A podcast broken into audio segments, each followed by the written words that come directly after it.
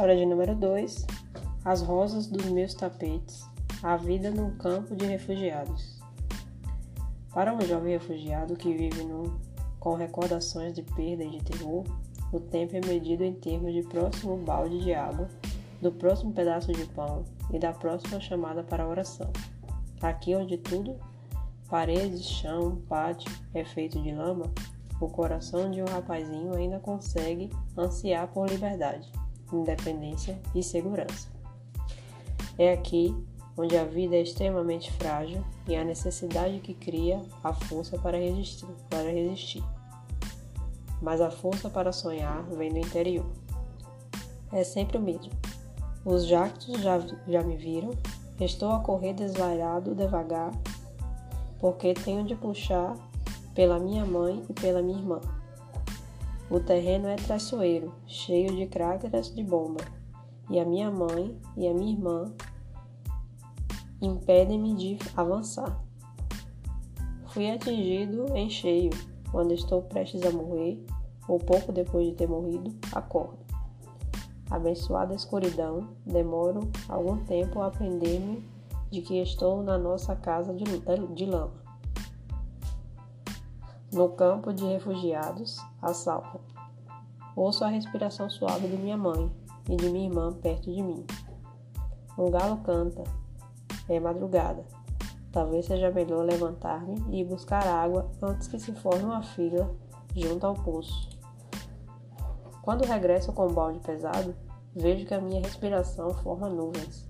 A asa do plástico crava-se na palma da minha mão. E isso faz-me parar e descansar várias vezes. Quando chego a casa, lavo a cara.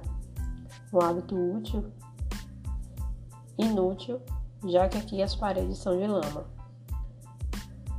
O chão é de lama e até o pátio é de lama. É impossível mantermos limpos. Acordo a minha mãe antes de rezar a mesquita. Quando regresso, o pequeno almoço está pronto. Como a minha irmã manhã ainda está dormindo, como meu pedaço de pão e bebo meu chá sossegado. Depois, dou-lhe um beijo na cara e vou à escola.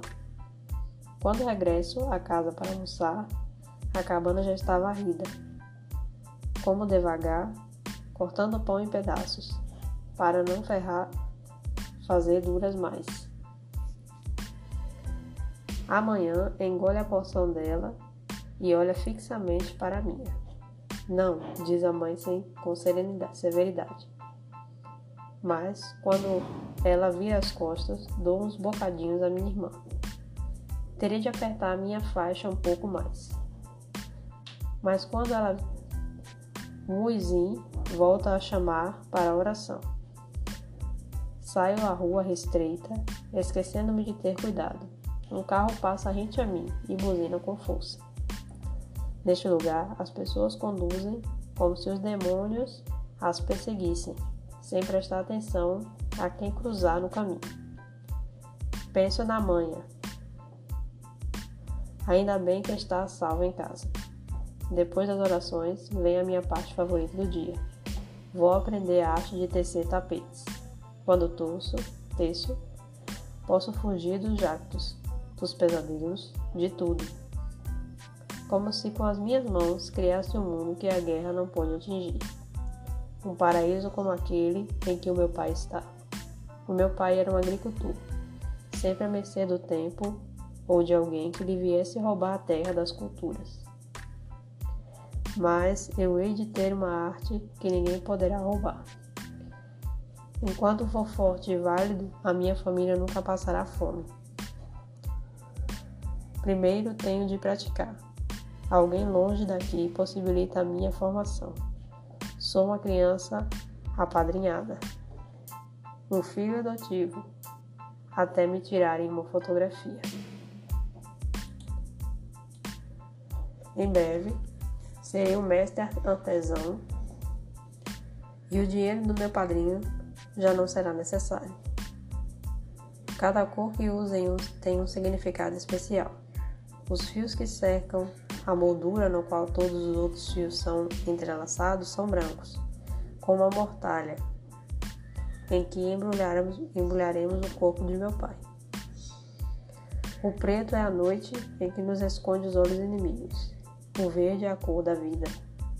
O azul é a do céu, que estará um dia livre dos jactos.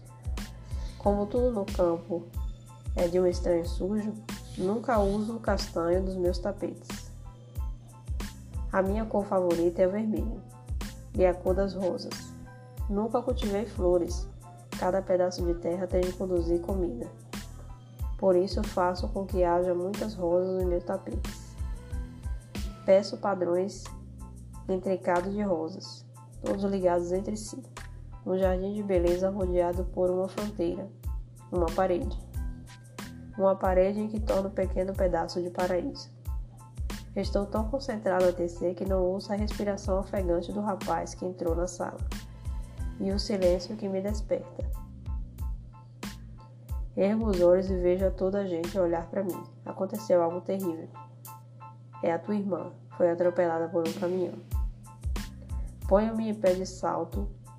Espalho mil fios pelo chão. Um amigo diz que os apanhará por mim. Agradeço-lhe com aceno e corro pela porta fora. O rapaz diz que manhã está na clínica e que minha mãe está com ela. Então a operá-la para tentar salvar-lhe as pernas.